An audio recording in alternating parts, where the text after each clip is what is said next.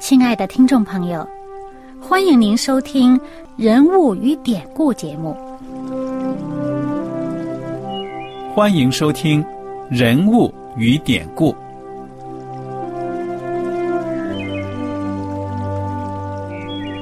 听众朋友们，当你读圣经的时候，不知道有没有过这样的想法？生活在几千年前的圣经人物。与我们这生活在二十一世纪的人有什么相关吗？那些古时候缔造了历史的伟人们，只是些令我们感叹而望尘莫及的对象吗？那些败坏了品德的小人和有负圣托的失败者，难道只是为了让我们嗤之以鼻吗？在这个人物与典故的节目里。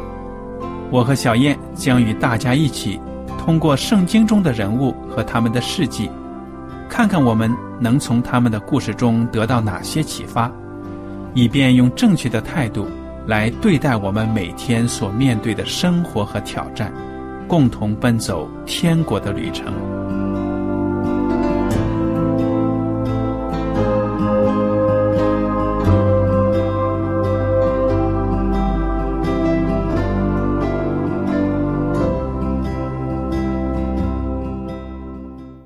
听众朋友们，你们好，我是艾德，我是小燕，大家好，很高兴又能跟您坐在一起来研究圣经当中的人物与典故。我们这一讲呢，接着来看路加福音。大家记得上一讲结束的时候呢，我们提到了路加福音第十四章十五节到二十四节大筵席的比喻。嗯，哎，一提到这个筵席。或者我们常说的宴席啊什么的，那么有人请你吃饭，哎呀，各种美味的食物，请你一起去品尝，多好的事儿啊！但是耶稣基督讲的这个比喻里面说到，人家摆好了宴席了，去请那些客人，结果那些客人呢，嘿，一个个找了理由都推辞掉了。这个说呢。嘿，我买了一块地，我得去看看啊！不好意思，这房地产很重要的，我先推辞了。哎，第二个呢，我买了五对牛啊！哎呀，我得去试试，请你准我辞了。那个时候农业社会这牛挺重要的啊，嗯，就好像我们现在，哎呀，我买了辆宝马车呀，我得去溜溜啊，兜兜风啊。对不起啊，我去干我的事儿了。另一个说。我刚刚娶了妻子，所以不能去。一个个都推辞了。你说，本来这宴席一大桌子好吃的东西，请你去你都不去，结果这主人呢就说了：“仆人们，你们出去啊，到大街小巷里，把那些贫穷的、残废的、瞎眼的、瘸腿的，本来呢没有请的，都给我请来，只要愿意来，都进来。”嗯，就是看上去一般，观念上觉得不配的，嗯哼，都请来了。结果呢，就坐满了一屋子。哎，小燕，你说这个比喻在马太福音当中也有记载，而且二十二章。对了，还有更多的两节经文，你想跟我们分享是什么呢？嗯，就是在十一到十四节，那些呃，后来。主人又去再请来，那么当然，我们在这个路加福音讲到呢，这是主人请啊。那么在马太福音呢，用的是一个王啊。那么王呢，从十一节说，王进来观看宾客，见那里有一个没有穿礼服的，就对他说：“朋友，你到这里来怎么不穿礼服呢？”那人无言可答。于是王对使唤的人说。捆起他的手脚来，把他丢在外边的黑暗里，在那里必要哀哭切齿了，因为被召的人多，选上的人少。嗯，嘿，有人觉得没穿礼服，你本来他们就不是有钱人吗？都是这个好像，呃，人家穷苦没有礼服，这很正常啊。王干嘛发这么大脾气？你给我们解释解释。这里呢，其实我相信，摆宴席的主人呢，他是会为宾客预备好赴宴的服装的。嗯门口呢，我给你换上。我请你来，我知道你没有钱，我知道你来不起我这个地方，对但是呢，你也不能穿的破破烂烂的来吃王的宴席吧？对啊，哎，这个就是做人的一种礼貌，一种社交的礼仪，对不对呀、嗯对。并不是说人家请你了，你就这样子邋里邋遢的就去赴宴了，也得有一点这个符合人家这个环境，对不对呀、嗯所以这个王呢会为你预备好衣服的，你连王给你预备好的衣服都不愿意穿上，你怎么能够坐在里面呢？嗯，这是看不上王的给的礼服。对呀、我来了，我就要我自己这套。嗯，其实我们都知道这个预言呢，这个摆宴席的主人，马太福音说是王，我们也知道，不管是不是王，他是主人，他就预表着天赋上帝，嗯他在天国里要摆宴席，邀请你和我去参加，你去不去？嗯很多人真的是不识抬举啊！王请你去吃永生的宴席，好美呀、不去，推脱。哎，我有这个事那个事这个事那个事有的借口是真的，有的根本就是假的借口，我就是不想去。哎，马太福音啊，甚至他在第五节和第六节的时候还说到什么呢？说到有的被邀请的人呐、不但不去啊，还把王派来的这个仆人凌辱了，甚至还给杀了呢。那这王就盛怒啊，把他这些凶手抓起来，嗯，毁了他们的城。对呀、所以我们看看做人呢、不识时务，不识抬举，真的是不聪明，对不对呀、所以这个属灵的含义就是说，上帝他开始的救赎的大功是他发动的，他完成的，他为你预备了救主，你只要信，愿意信，悔改，你就可以得救了。但是这么简单的道理，很多人就是不愿意就近我们的上帝。而那个客人不肯穿的衣袍，是不是也有什么属灵的含义呢？你跟我们分享一下啊？嗯，我们记得呢，圣经上讲过呢，耶稣的义袍这个词哈，嗯哼，那就是我们自己凭自己没有什么公义可言了。我们自己呢，嗯，即使是称得上义的这个行为呢，也是带着一些污秽啊，带着一些缺欠的。嗯那么，真正的义，在上帝眼里看为义的呢，只有耶稣基督的义。嗯哼，那么，所以呢，我们凭着自己自己这身衣服，圣经上说这是污秽的衣服啊。我们凭着自己这身衣服去赴王的宴席，根本就不配。嗯我们接受上帝的邀请，我们根本就不配来到他面前，因为我们太肮脏、太污秽了。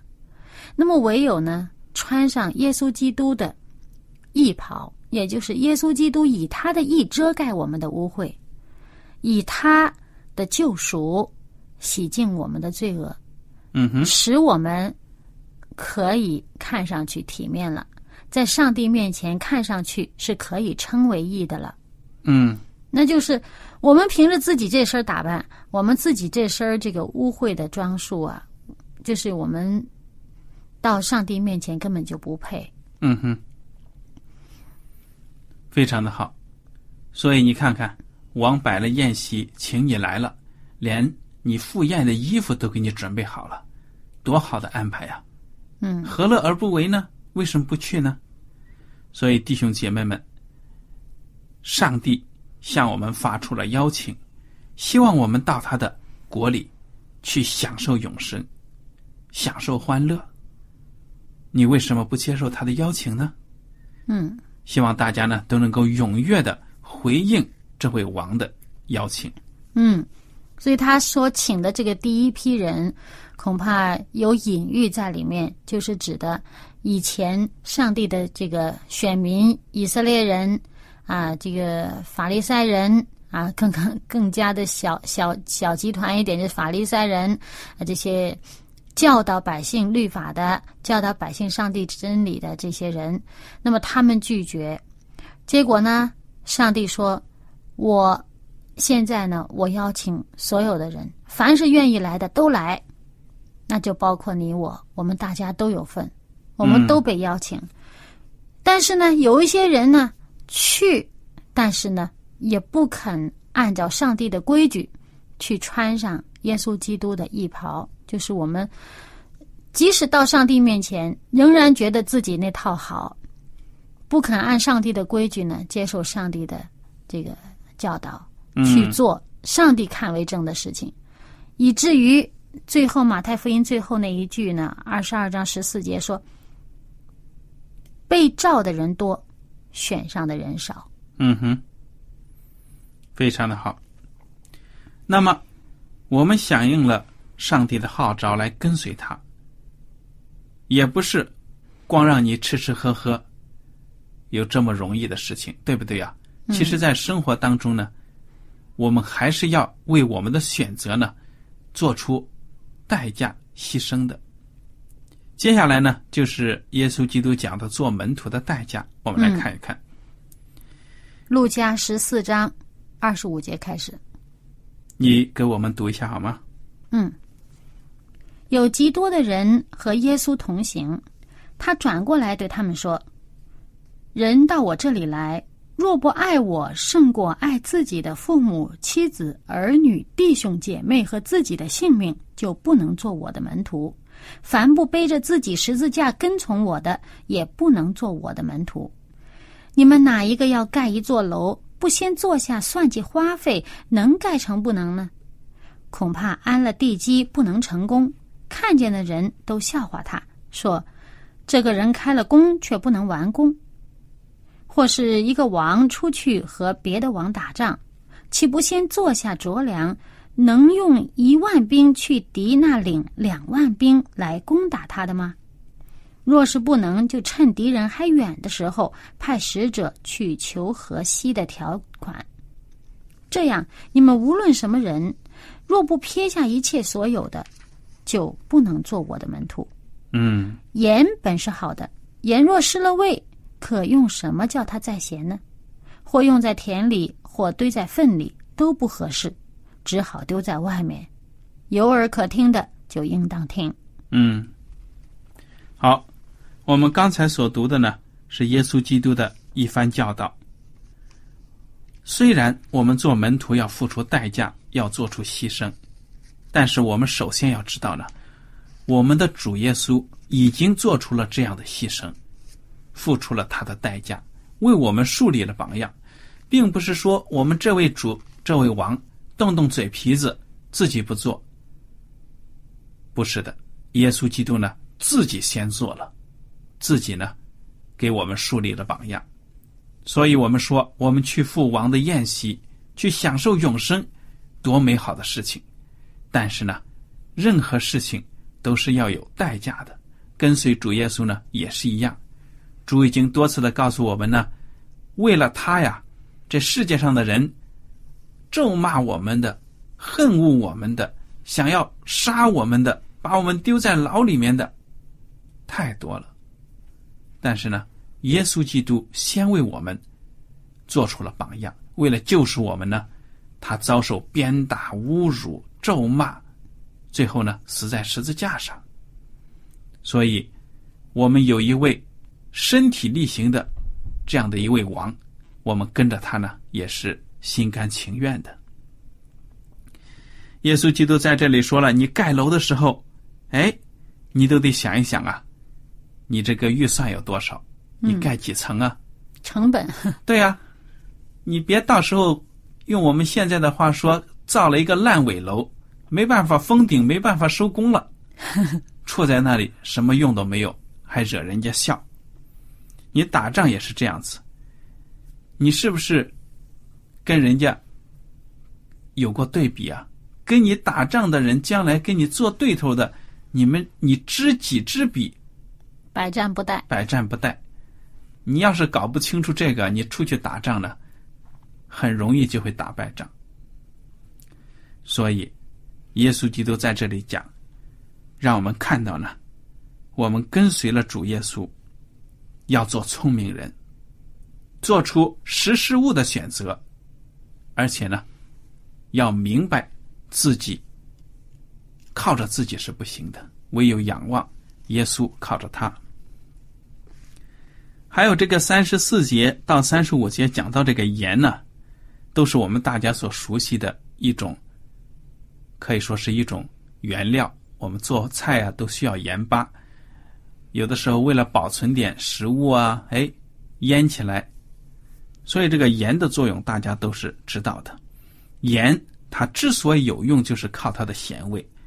耶稣基督说：“这个盐要是不咸了，那真的是没用了，扔掉。”只能是这样子，所以运用在我们基督徒身上，说你基督徒，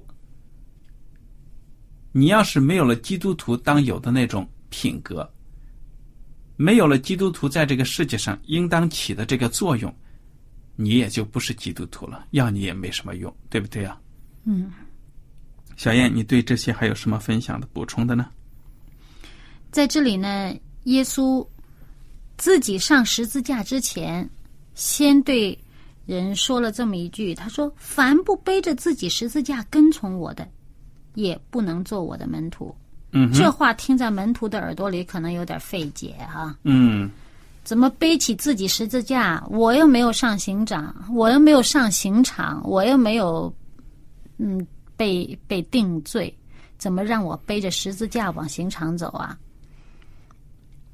每个人呢，在生活当中都有他需要放弃的、需要牺牲的，才能跟随主，对不对啊？嗯。所以每个人的十字架都不一样的。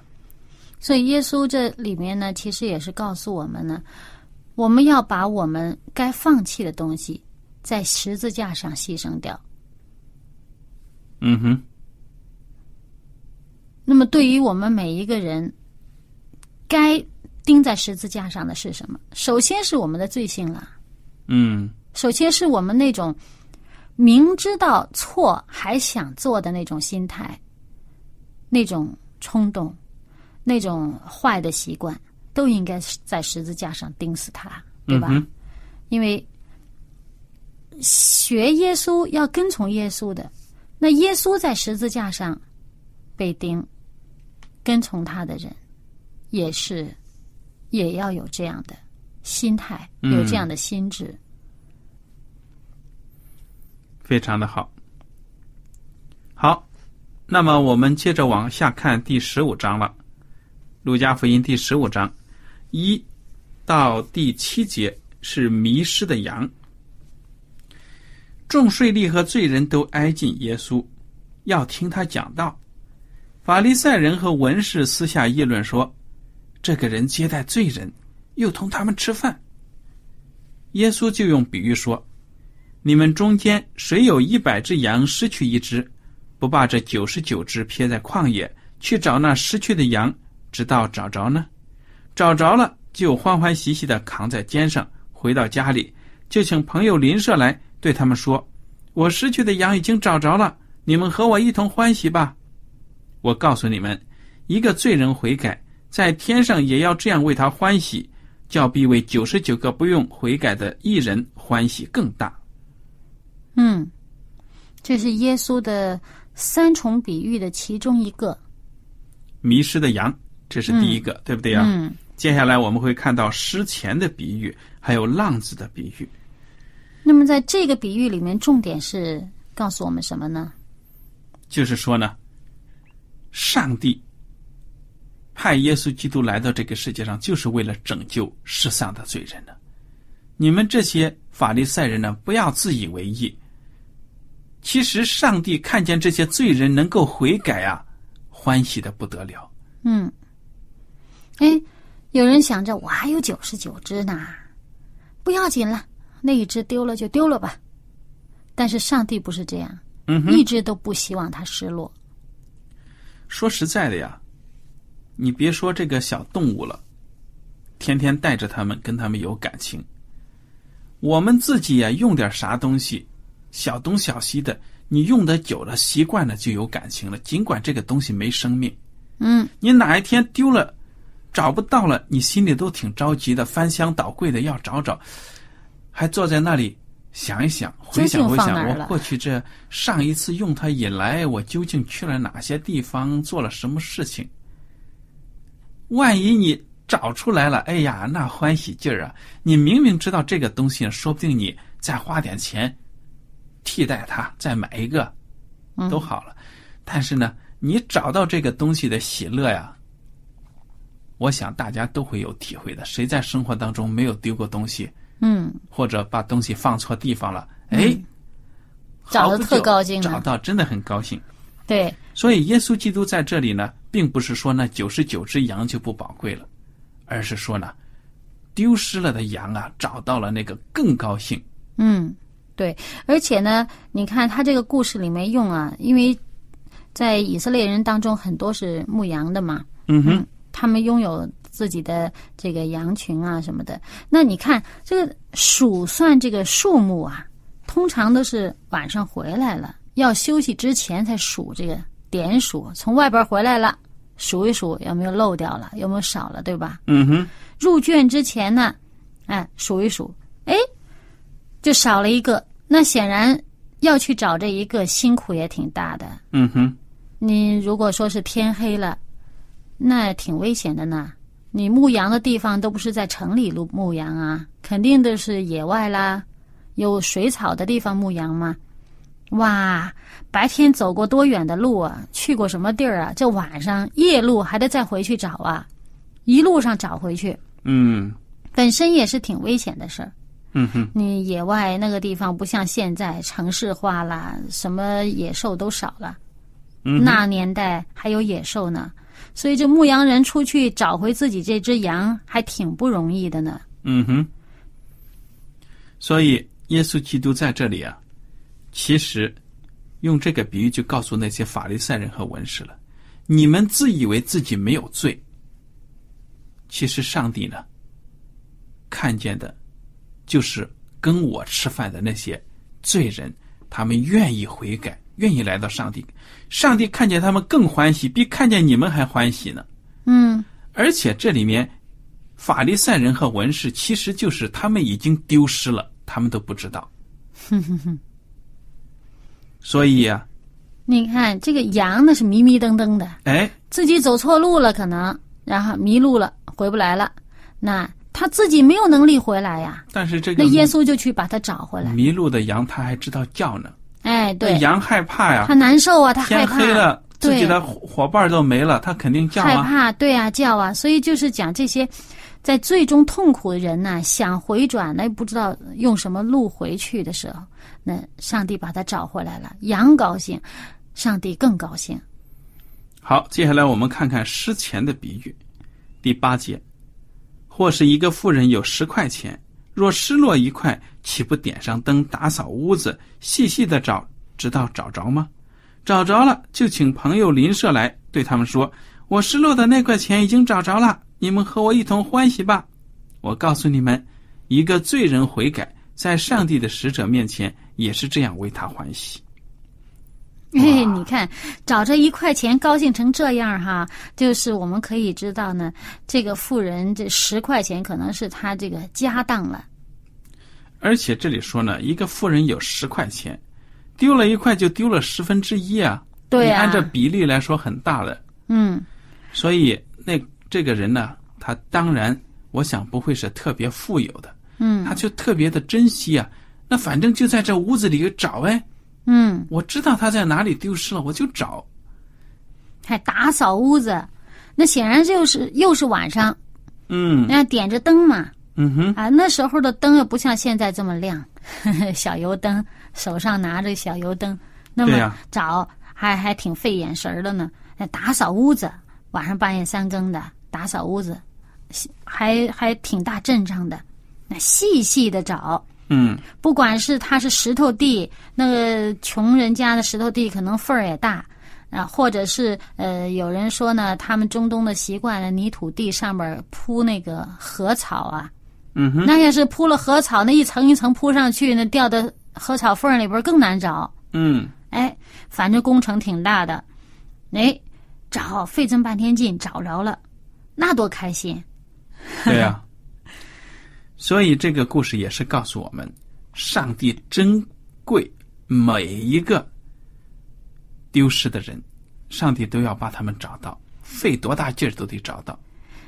而且这个钱还有一个意思呢，这钱不是他自己张腿跑了，这钱也不是他蠢丢了，他，他丢了不是他的错，哎，上帝把他找来，钱也没知觉，哎，没觉 没感觉，不知道回头，所以你看，这个迷失的羊啊，代表着一类人，就是说呢，他知道自己迷路了，但是不知道怎么回去，嗯还得有上帝派的人去找。嗯就是说呢，我们传福音的或什么帮耶稣基督找回一只迷失的羊，上帝呢就很高兴。那这钱儿呢，就是他在这个屋子里丢了，他自己也不知道，还是上帝做工去找，找到了呢就欢喜。我看法利赛人有点像这钱，对呀、所以我们在教会里面每个星期到教会来聚会，坐在那里听到，什么感觉没有，然后散会了就走了，下个星期又来了，哎呀，挺老实的，生活没改变，对呀、但是说不定我们就在这种没有热情的规律当中啊，已经迷失了，自自己还不道知道，，哎，跟这钱一样，对不对啊？嗯，所以上帝要找我们，找到了就很欢喜。那么耶稣第三个比喻是另外一个，讲的也是另外一类人了。我们今天没有时间讲了。对呀、我们到下一讲呢，再跟大家分享。好了，我们大家想一想啊，今天我们所讲的这些，耶稣基督讲的比喻，耶稣呢就是用生活当中的大家都喜欢听的这种方式，来把天国的道理阐明。形象化也容易明白。而且这些东西呢，大家对生活的事物也很熟悉的，甚至也会搞笑。你说那个富人丢了一块钱，撅着屁股在那地上找啊扫啊什么的，那么有的人说不定会笑，哎，怎么这么这么这么小气啊？丢了一块钱那么费劲儿，怎么怎么样？说不定你就在这种偷偷的笑的当中，把这个道理呢听到耳朵里头了。嗯也是耶稣基督的幽默，对不对呀、嗯耶稣基督讲话呢，他不是那么死板的，嗯，他很幽默的。哎，不过呢，在这个中东那个年代呀、这个妇女是不是太被看重的？妇女的这个心态呀、这心理活动啊，大家都不是很重视。那么耶稣刻意在这里呢，举了一个例子，是有关一个妇女，她就拥有这么十块钱，钱也不多，只有这十块钱，她那个看重。对呀、好了，我想呢，今天的时间呢到此就结束了。大家有什么问题或者想法呢？欢迎您写信来。艾德和小燕，感谢您今天的收听，愿上帝赐福你们。我们下次节目再会。再会。喜欢今天的节目吗？若是您错过了精彩的部分，想再听一次，可以在网上重温。我们的网址是 x i w a n g r a d i o 希望 Radio，或是找望福村也可以找到。记得把好东西介绍给您的朋友，与他一起收听。